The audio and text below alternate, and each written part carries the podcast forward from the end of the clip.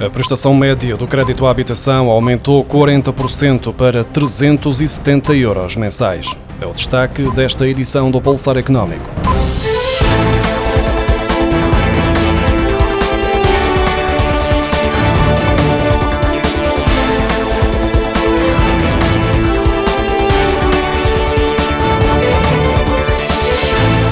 Subida das taxas de juro tem vindo a pressionar o orçamento das famílias em Portugal. De acordo com os dados do Instituto Nacional de Estatística, a prestação média da casa fixou-se em julho nos 370 euros, mais 106 euros em relação a julho do ano passado, o que traduz um aumento de 40,2%. Trata-se da prestação média mais elevada desde pelo menos janeiro de 2009, quando o INE começou a compilar estes dados. Pelo terceiro mês, as famílias pagaram mais em juros do que amortizaram o empréstimo ao banco. Em média, 55% da prestação dos créditos à habitação corresponderam ao pagamento de juros e apenas 45% à amortização do capital. Considerando a prestação média de 370 euros, isto significou que 204 euros corresponderam a pagamento de juros e 166 euros a capital amortizado, segundo as contas do Instituto Nacional de Estatística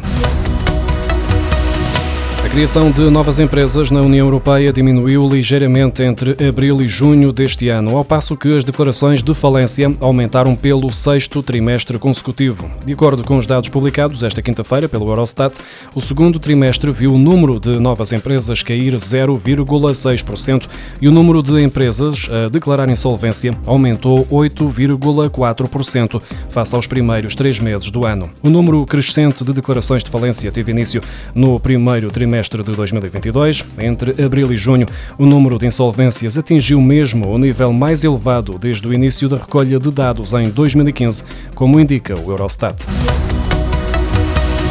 As insolvências mantiveram uma tendência de crescimento no início do segundo semestre de 2023, com o mês de julho a registrar um aumento de 12% nestes processos em relação ao mesmo mês do ano passado, de acordo com a COSEC. Tal como se tem verificado desde o início do ano, são as micro e pequenas empresas com um volume de negócios inferior a 500 mil euros que continuam a registrar o maior número de insolvências.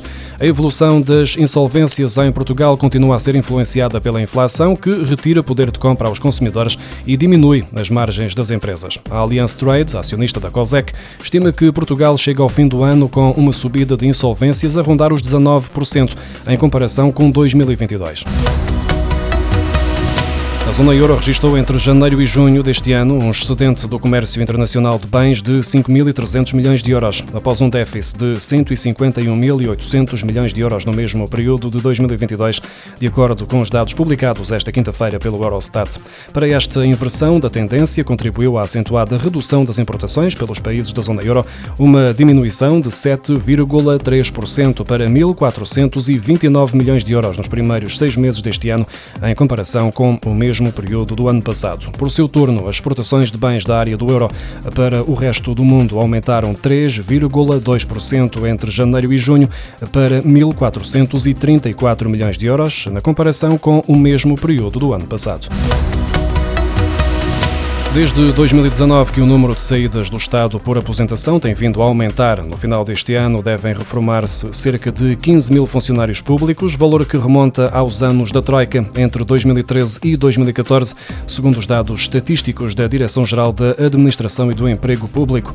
Só no primeiro semestre aposentaram-se 7.428 trabalhadores e um número idêntico deve sair até dezembro, totalizando cerca de 15 mil. Trata-se de um aumento de quase mil reformados em relação relação a 2022 de cerca de 2 mil comparativamente com 2021 e a 2020 e de perto de 5 mil face a 2019, ano que interrompeu os níveis mais baixos de saídas por aposentação. Os alimentos e as bebidas não alcoólicas representam 17,5% das despesas em bens e serviços em Portugal, de acordo com um estudo do site picodi.com divulgado esta quinta-feira. Os analistas do picodi.com verificaram os dados estatísticos de 105 países e calcularam quanto dinheiro as pessoas gastam nas suas compras em todo o mundo. Nesta classificação, Portugal ficou em 30 lugar entre 105 países. Os alimentos e as bebidas não alcoólicas representam 17,5% das despesas em bens e serviços. Este resultado é semelhante ao da Polónia, que representa 17,2%, Grécia com 17,6% e Hungria com 18% das despesas em bens e serviços.